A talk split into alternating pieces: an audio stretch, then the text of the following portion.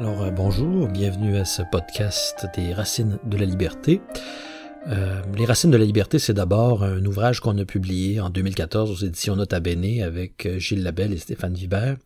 C'était un livre qui s'intéressait à ce qu'on pourrait appeler l'articulation entre l'anarchisme et l'enracinement, donc entre le, refus de l'autorité illégitime d'un côté et de l'autre côté euh, la nécessité de penser les conditions d'appartenance communautaire sans lesquelles il peut pas y avoir de liberté. Donc cette espèce de tension entre euh, enracinement et en même temps refus de l'autorité arbitraire.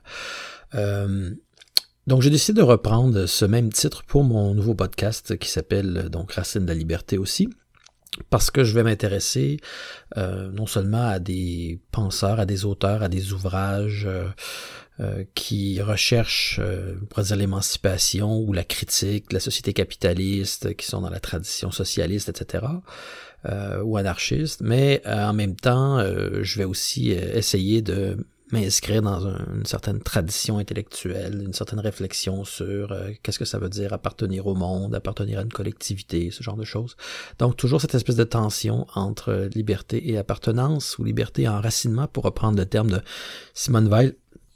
Alors, euh, ça va varier, c'est-à-dire que je vais avoir des épisodes autant sur euh, soit un auteur ou un livre en particulier. ça va dépendre, je dirais, de, des aléas du moment. Alors pour ce premier épisode, j'ai décidé de parler d'une figure que je trouve extrêmement importante et qui est malheureusement euh, vastement oubliée euh, de nos jours, c'est le sociologue Marcel Rioux.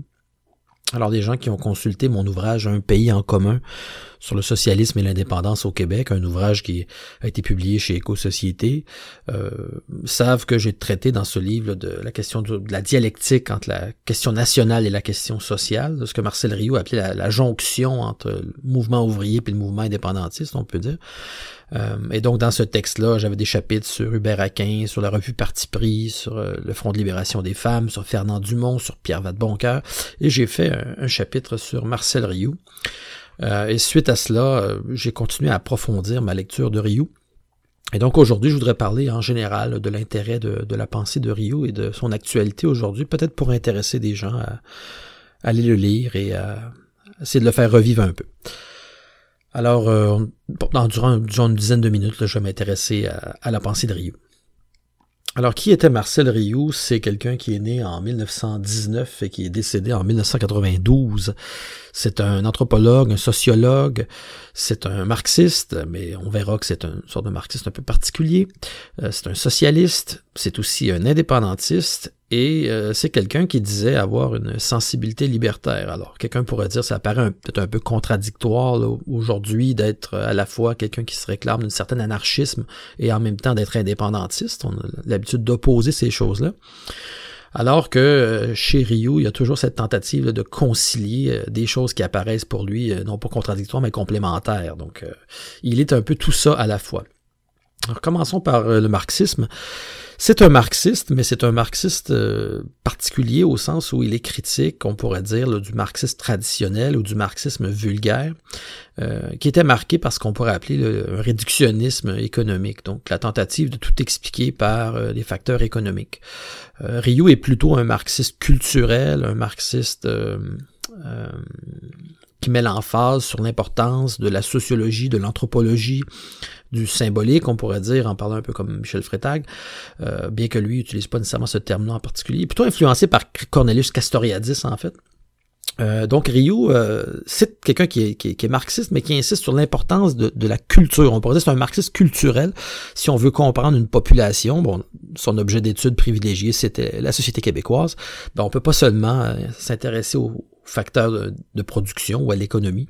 Il faut aussi s'intéresser à la culture, à la langue, à la manière dont cette culture-là est d'abord détruite par des mécanismes d'aliénation et aussi à la question de savoir comment on peut se réapproprier la culture euh, de manière non aliénée, en, dépassant l'aliénation pour euh, finalement permettre à, la culture d'une collectivité de s'exprimer ou de s'épanouir euh, en dehors de l'aliénation, par exemple celle qui est produite par la culture de masse commerciale capitaliste celle qui est aussi promue par euh, l'impérialisme américain euh, et les technologies euh, qui vont avec. Parce que Marcel Rioux pensait que l'impérialisme américain, bien avant d'envoyer des idées ou des films hollywoodiens, nous envoyait d'abord des machines.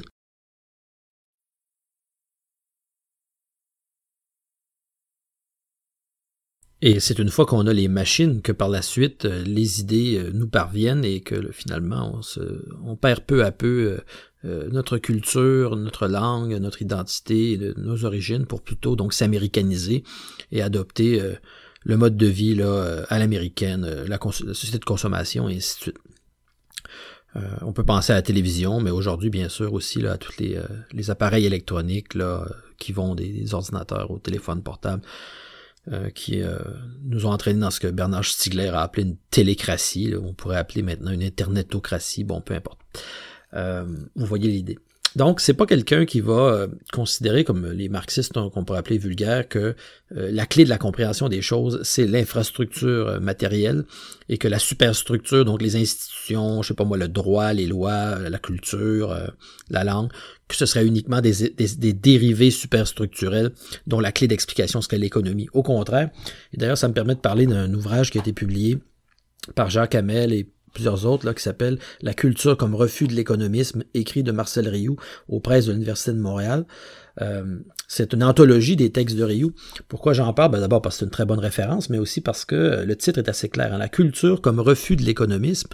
Il y a cette idée qu'on ne peut pas tout expliquer par l'économie, comme je le disais tantôt, et qu'il faut donc accepter que la culture, n'est pas seulement une forme d'aliénation, hein, c'est aussi euh, une forme importante de la socialité, euh, de ce qui fait que la vie euh, fait sens euh, quand on habite dans une culture. Donc, évidemment, il y a, une difficulté, c'est-à-dire comment est-ce qu'on peut démêler ce qui, dans la culture, est porteur d'émancipation, représente donc une, assise pour ce qu'on pourrait appeler la, recherche de la vie bonne, et de l'autre côté, qu'est-ce qui dans la culture fait partie donc de ce qui nous aliène. Donc c'est, évidemment c'est une question difficile, mais il est certain que pour Ryu, si on veut combattre l'enfermement dans un certain économisme capitaliste, ben, il faut être capable de prendre appui sur, sur des choses qui, dans la vie des, des, villages, par exemple, euh, je sais que Rio avait fait des, des enquêtes euh, comme anthropologue, comme sociologue, s'était rendu dans des villages comme le village de Bélance ou le, le village de l'île Verte, euh, où il avait fait des monographies pour étudier comment les gens vivaient. Parce que pour lui, il y avait dans ces, villages québécois euh, certaines formes d'autonomie euh, collective euh, qui pouvaient éventuellement servir de point d'appui pour penser un socialisme québécois. Donc ça, ça me permet de parler du socialisme chez Rioux. Euh, donc il est anticapitaliste, mais son, socialisme n'est pas un socialisme étatiste ou centralisateur, hein. c'est plutôt un socialisme qu'on pourrait appeler autogestionnaire, du même type de celui qu'on va trouver chez, par exemple, euh, son étudiant et collaborateur Gabriel Gagnon, euh, qui va notamment écrire dans Parti pris, mais aussi avec qui ils vont cofonder la revue Possible, avec des gens comme Gaston Miron et puis le, poète, le poète Roland Giguère, ainsi de suite. Donc, un socialisme autogestionnaire, et quand on parle d'autogestion, la plupart des gens entendent généralement qu'on parle plutôt d'une entreprise, on va, on va pratiquer l'autogestion en entreprise. Alors ici, au contraire, euh, on voit l'autogestion comme quelque chose qui doit concerner euh, aussi bien la personne que l'entièreté de la société. D'une part, donc les conditions qui créent l'autonomie de la personne, et de l'autre côté, euh, qui permettent l'auto-institution de toute la société par elle-même, plutôt que ce soit une société hétéronome, donc qui va subir sa loi, euh, qui va lui être imposée par l'impérialisme américain, par la domination du fédéralisme canadien, par l'aliénation capitaliste, par les technologies dont j'ai parlé tantôt, qui vont détruire donc la culture populaire. Au contraire, ici, on est dans un discours de, l'autonomie, donc qui est très inspiré par Castoriadis, et où on voit aussi, encore une fois, la, on pourrait dire la sensibilité là, anarchiste et libertaire de Rioux. Hein. donc le socialisme, pour lui, ça n'a rien à voir avec euh, les marxistes, là, léninistes qui veulent euh, insister sur l'importance de construire un État. Euh, qui, serait propriétaire des moyens de production, un État central. chez lui, c'est vraiment un socialisme, on pourrait dire, décentralisé, qui vise à redonner aux collectivités locales d'abord euh, leur autonomie.